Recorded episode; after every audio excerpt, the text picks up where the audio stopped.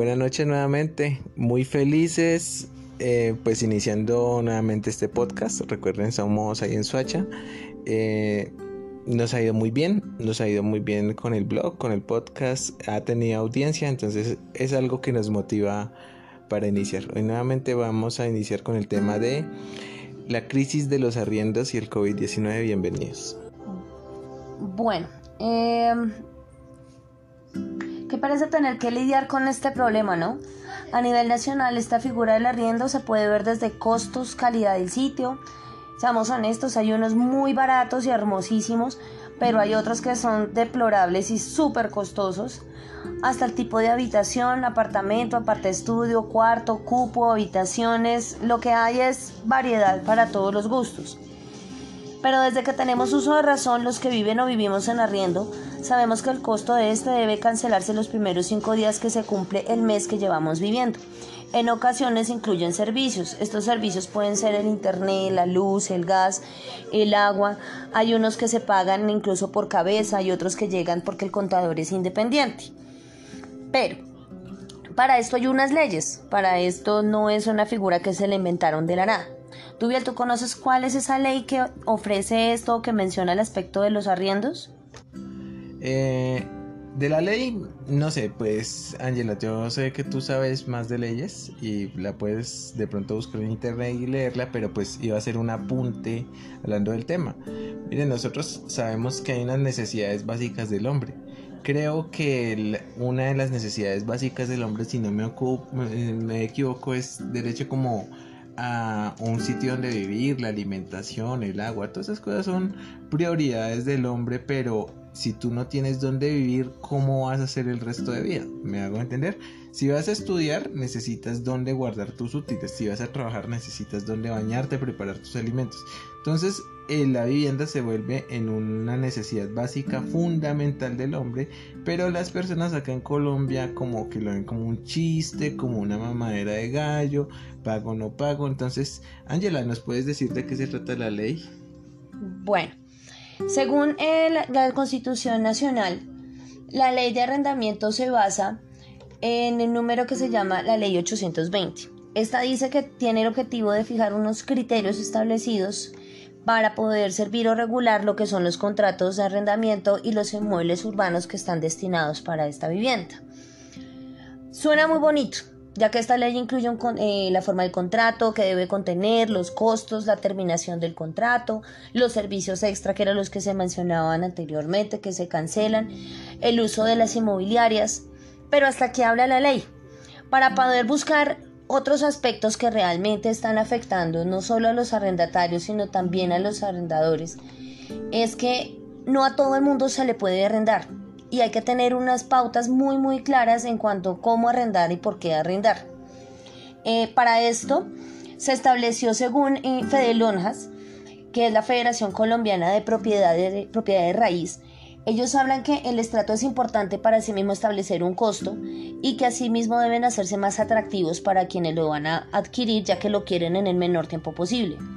Pero aunque tiene que estar el inmueble bien presentado y no puede tener daños, no puede tener humedad en las paredes, no pueden estar eh, los acabados mal, o sea que se vea deplorable la, la habitación o el sitio donde vamos a arrendar o vamos a vivir, de acuerdo a lo que les expliqué inicialmente, es fundamental que todo esto esté bien y para poder lograr que todo esto esté bien, se debe pagar, se debe cancelar. No se puede mejorar un inmueble a punta de risas. La mano de obra o los materiales tienen un costo. Claro, eso es lo que tenemos que ver. Una, un inmueble requiere mantenimiento, requiere unos gastos que obviamente el arrendador muchas veces no los va a asumir porque pues no se siente dueño de la propiedad, o sea, se siente dueño al momento de vivir, pero al momento de hacer un mantenimiento locativo o preventivo, pues no lo va a hacer porque pues no le importa. Bueno, eh, quería pues enviarles un saludo a todos ustedes los que nos escuchan, pues por ustedes es que hacemos estos podcasts. En este momento de crisis eh, es bueno pues informarse de otras cosas y no solo mirar los medios tradicionales, siempre vamos a lo mismo para que mirar siempre las mismas malas noticias. Podemos escuchar un podcast, pues tal vez de opinión o de otras cosas y ver los puntos de vista de otras personas y no cerrarnos. Para continuar con nuestro tema base, también tenemos que tener en cuenta que eh, el hecho de evitar problemas con los inquilinos o con los arrendatarios y los arrendadores, la solución es que se fije una fianza o un seguro. Esta fianza se le llama canon, se conoce como canon de arrendamiento. Este canon de arrendamiento no se utiliza para el gusto o gasto del dueño del previo. Este se utiliza es para pagar los servicios públicos, las cotas que queden sobrando y los rubros a lo que se refiere esto es a los daños y perjuicios o arreglos que toque arreglar dentro del sitio que nosotros arrendamos. Para esto se hacen pólizas, se hacen con aseguradoras, con afianzadoras, incluso con las mismas empresas que se encargan de darnos esta, eh, esta, esta factibilidad que son las inmobiliarias. Pero es obligatorio pagarlo. Eso es para evitar que el inmueble se dañe. Es el seguro porque tenemos que ponernos en los zapatos de los dueños del previo. Ellos tienen su casa, pagan sus cosas y les de seguir recibiendo ingresos de esta no recibir un solo mes ingreso y el resto solamente pagar daños. Bueno, en cuanto a esto, eh, esta ley incluye todo este tipo de aspectos, eh, pero sabemos que dependiendo del arrendador, asimismo se aplican las leyes o no. Nosotros tenemos aquí un dicho muy común y es que la ley es para los de corbata. ¿Esto qué tiene que ver? Que se debe agregar el hecho de que la pandemia hizo que las leyes se modificaran en cierta parte, en donde se estableció inicialmente que se llegaran a acuerdos ambos, ambos sitios, arrendadores y arrendatarios, para llegar a cabo un acuerdo en donde ninguno de los dos fuera afectado y pues pudieran llegar a bien en sus, en sus viviendas. Unos fueron muy efectivos, hicieron un contrato por escrito, lo mandaron incluso notariar, lo firmaron con testigos, con de todo, para que pues estuviera establecido realmente en un papel lo que se iban a hacer. Esto me refiero, por ejemplo, el pago de los arriendos un poco más baratos o darles prórroga para pagarlos, eh, los servicios, cómo pagarlos, cómo se iba a dividir.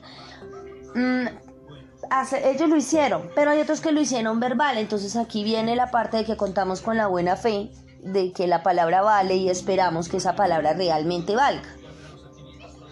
Según les mencionan en varios medios de comunicación, se establecieron una serie de, normas o de leyes en las cuales em, se podía modificar. Esto incluía que no se podía subir el arriendo, que no se podía sacar la gente en medio de la pandemia, que si se hacía tenían podían sacarlos era después, mm, que no se debían cobrar multas por la demora de los pagos, todo este tipo de leyes que pues no afectaban ni a un lado ni al otro teniendo en cuenta nuevamente el hecho de que estamos en pandemia y en cuarentena. Para este tipo de explicaciones sobran si no hay quien nos apoye. Entonces, hay, hay entidades que nos apoyan. Por ejemplo, en las notarías, eh, por medio de las notarías certificamos los contratos de, de, arrendamiento, pero hay casos donde hay corrupción en ellas. No sé, Dubial, si recuerdas algún caso alguna de notarías que hayan sido corruptas y hayan eh, dañado ese tipo de contratos referentes a vivienda. No sé, o sea, creo que este tema es un poco complejo porque en Colombia se maneja demasiada burocracia, demasiadas instituciones que realmente se botan la pelota. Ejemplo, yo creo que la policía como fuerza militar debería tener como, no sé, algún tipo de control. Pero entonces es como si el, si el coronel le preguntara al, al soldado qué es lo que tiene que hacer. ¿Por qué tiene que ir uno primero a la inspección de policía? O sea, la policía no tiene ningún tipo de autoridad para sacar al malhechor, al mal inquilino, al mal propietario, al dañino, al ladrón, a la persona que está diciendo mentiras o está jugando o está calumniando. Mire, si un inquilino no se siente bien en una propiedad, que hacen esa propiedad viviendo gratis. O sea, le gusta la vivienda gratis, pero no le gusta que le estén cobrando. Si uno le pregunta a la policía, mire, hasta un capitán de la policía nos ha respondido porque tenemos una queja vigente. Primero menciona, eh, primero pues, ¿qué debería hacer la autoridad? La autoridad debería primero ponerse en los zapatos de la persona que realmente necesita el servicio de la policía y hacer cumplir la, ley. La función de la policía y de todas esas instituciones es hacer cumplir la ley, pero cuando les conviene. Esta cosa como es algo secundario, como no tiene que ver con extorsiones, nada de eso, pues no le prestan mucha atención. Lo mismo la, la inspección de policía. Se han visto casos de corrupción al certificar contratos. Eh, hay gente que a veces va y legaliza un lote en la notaría sin siquiera tener documentos en la curaduría o está legalizado por el municipio y eso lo que genera es muchas anomalías. Yo creo que las notarías no deberían tener ningún ningún tipo de vínculo en los arriendos, sino deberían administrarlo directamente Fede Lonjas y pagarle algún canon a Fede Lonjas por administrar los arriendos.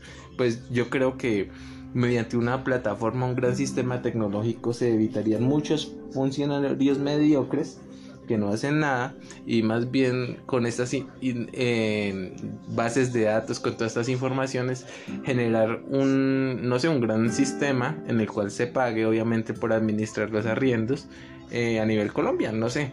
No es algo descabellado, yo creo que ya hay la tecnología suficiente para hacer este tipo de cosas.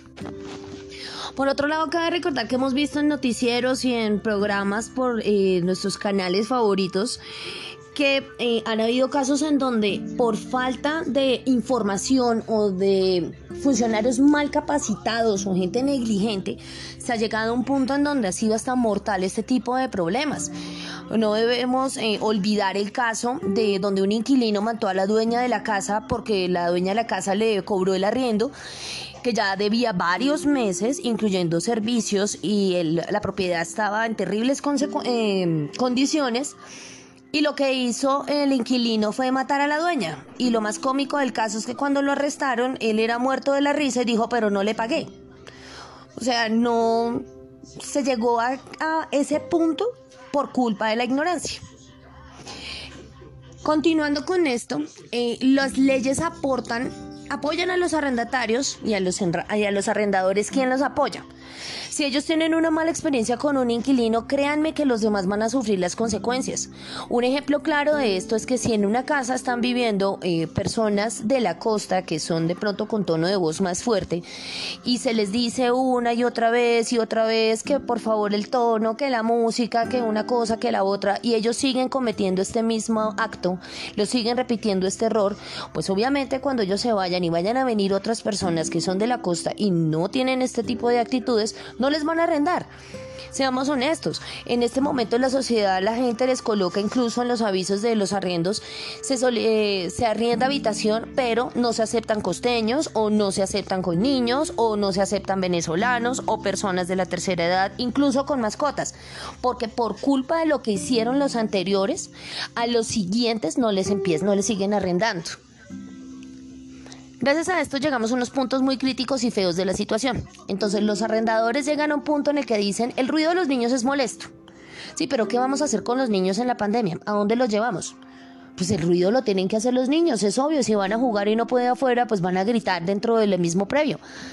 Que se gasta mucha luz, sí, claro, pero ¿qué hacemos? Es que hay gente que está teletrabajando y los niños están haciendo clases virtuales, ¿cómo no van a gastar luz? Los dueños de las casas no quieren fiestas, pero aún así las realizan.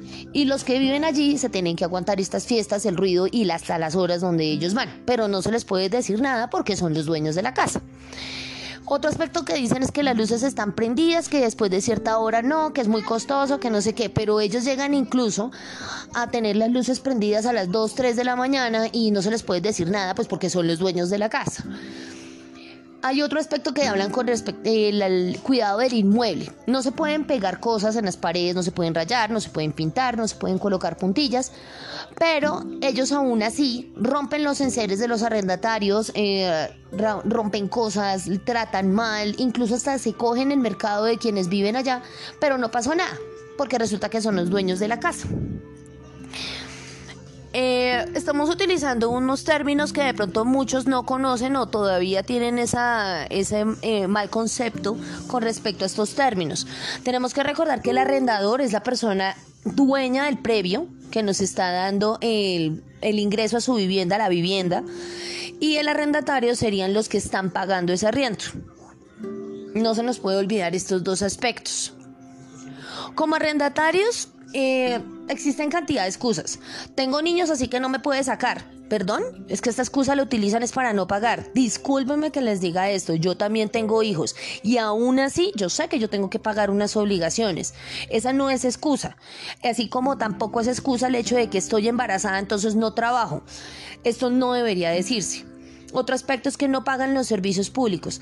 El dueño de la casa no se los tiene por qué dar a usted. Él no está en la obligación de darle a usted el agua, la luz, el gas. No, él pone los puntos. Que usted los use o no, va de acuerdo a su gusto. Pero el pago lo tiene que realizar. Porque los dueños no son nuestros papás. Ellos no nos mantienen. Otro aspecto es que no pueden pagar porque no tienen trabajo. A veces hasta cuatro meses sin pagar y siguen sin trabajo y siguen así corriendo la cuenta. Pero cuando llegaron a pedir el ingreso o información para poder vivir allá, eran los más puntuales, ellos nunca se atrasaban, tenían un trabajo perfecto y se consiguieron las mejores referencias. Vaya a saber uno si son reales o le dijeron a algún amigo hágase pasar por mi jefe, hágase pasar por mi inquilín, por mi el dueño de la casa donde vivo y diga que yo sí le pago a usted y que yo sí estoy bien. Hay faltas de respeto increíbles en donde eh, no se les puede pedir que paguen el arriendo y los servicios porque resultan que ya son, si es mujer la dueña de la casa, entonces la tratan mal o aprovechan que ella está sola, abusan de que es mujer y cosa que no debería ser así porque es machista y esa posición ya pasó hace muchos siglos. Y si es hombre, pues entonces se van a los golpes o amenazan con cosas o simplemente llegan borrachos y dañan el previo porque sí, porque se les dio el antojo pero cuando solicitaron nuevamente el sitio, entonces ahí sí eran unos angelitos completos y eran muy educados y ellos no sabían qué era el escándalo y sabían qué era el diálogo. Hay un aspecto que a todo el mundo le está afectando y es que dejan abierta la puerta principal. Un momentico, es que usted cerró la puerta, usted cuando vive en arriendo, usted cerró la puerta de su cuarto, de su apartamento, pero eso no le asegura que los ladrones cuando entren no rompen su puerta es que usted vive en la misma casa, vive en el mismo sitio, tiene que respetar el hecho que es la seguridad suya y la de todos. ¿Quién, ¿Quién, dice que nosotros ingresamos a la casa y por culpa de un inquilino que dejó la puerta abierta, adentro no están los ladrones y puede ocurrir una situación tenaz? Pero en eso no lo están midiendo porque primero está el orgullo. Aquí es donde pienso que deberíamos ponernos en los zapatos del otro. Cuando nos solicitan documentos no es por molestar, es que imaginemos que a nuestra casa llegue alguien que no sabemos quién es, estamos durmiendo bajo el mismo techo con él y no sabemos si es un buen ciudadano o no, qué condiciones tiene o si está enfermo o no. No es cuestión de chisme, es cuestión de seguridad, de estar bien en nuestra propia casa. En el caso de los vecinos escandalosos, es muy molesto llegar a la casa a descansar, a dormir o a querer ver un programa de televisión que uno quiera ver, escuchar musiquita o tomarse un tinto tranquilamente, cuando resulta que nos tenemos que aguantar, que llegamos a la casa y está todo sucio, está lleno de gritos, hay borrachos ajenos por todo el lado, no se puede pasar por ningún lado porque las bicicletas, las motos de los otros inquilinos están atravesados o los perros se atraviesan. Es muy molesto, nadie va a poder vivir tranquilo así. Otro aspecto es que pagar el arrendo no es un acto voluntario. Tener vivienda incluye servicios, arreglos, impuestos, lo que mencionábamos anteriormente, y esto se, esto se debe pagar. Y eso se paga con el arriendo que se cancela. Además de esto, la ley dice que se congelaron los pagos de los arriendos a partir de la pandemia, no desde que se vive allá. Y hay inquilinos, y se han visto casos en todos los medios, en donde llevan hasta 7 u 8 meses de atraso de pagos y resulta que como los cogió la pandemia, entonces toca perdonarles y seguir bajándoles la cuenta porque resulta que estamos en pandemia. Pero es que la ley dijo a partir de la pandemia, no desde antes de la pandemia. Nosotros les damos una serie de consejos, tanto a los arrendadores como a los arrendatarios. El gobierno sí dijo no suba el arriendo por ahora ya que estamos en pandemia y en cuarentena. No se debe abusar. No es culpa de sus inquilinos que los niños deban utilizar el internet y computador, es que el gobierno así lo impuso para hacer la educación desde la casa. El ejemplo es primordial. Si no quiere que pase algo, pues evitémoslo, así no hay problemas. Si a mí no me gusta que mi inquilino grite, pues yo tampoco grito. Si a mí no me gusta que el inquilino deje mugre, pues yo tampoco dejo mugre. ¿Qué es la falta de oportunidad realmente? Debemos pensar en eso. Si sé que me voy a quedar sin trabajo o existe la posibilidad de perderlo, no debemos comprometernos a obligaciones que no sepamos adquirir o no podemos adquirir. Un ejemplo claro de esto es tomar una tarjeta de crédito. Nos tomamos todo el cupo, pero nunca la vamos a pagar y después nos quejamos porque aparecemos en data crédito. Otro ejemplo es que metemos a los niños a colegios privados y son costos que no podemos pagar mes a mes porque cada mes nos vemos más afectados en otros aspectos como comida, como diversión, como ropa, médico. Los dejamos de pagar por pagar colegios o dejamos de pagar colegios para poder seguir adquiriendo los otros gustos. No abusemos de la situación, la pobreza es mental, no es física. Una cosa es estar necesitado y otra cosa pasar por, qué pena que les diga esto, somos conchudos y atrevidos, en donde nadie está en la obligación de mantenernos, como les decía antes. Eso lo hacían nuestros papás cuando éramos niños y aún así estamos en un punto en el que cuando estamos en ya adultos, nuestros papás nos dicen, ahora usted me da a mí, pero lo dicen en entre líneas. Ese es otro tema para otro podcast, el cual lo vamos a escuchar nuevamente en otro lado. Bueno, queridos oyentes, eh, muy feliz de que nos escuchen. Esperamos que lo escuchen completo. A veces las personas no escuchan completo el podcast. Los queremos agradecer. Recuerden visitar nuestra página web para conocer nuestros servicios de marketing digital, publicidad y diseño web. Así tendremos el gusto de atenderlos. Recuerden, somos www.ayansoche.com. Nos pueden visitar en nuestra sección blog y opinión. Adicional a esta visita, pues pueden unirse a nuestras redes sociales. Tenemos Instagram, Facebook, Pinterest, Spotify, Tumblr y Twitter. Twitter, pues, es un poquito tediosa. Es un poquito molesta cuando uno está iniciando y creo que todas estas redes sociales van con un ánimo de lucro, entonces lo estamos haciendo de una manera muy independiente. Feliz noche a todos y esperemos que nos sigan siguiendo en estos medios.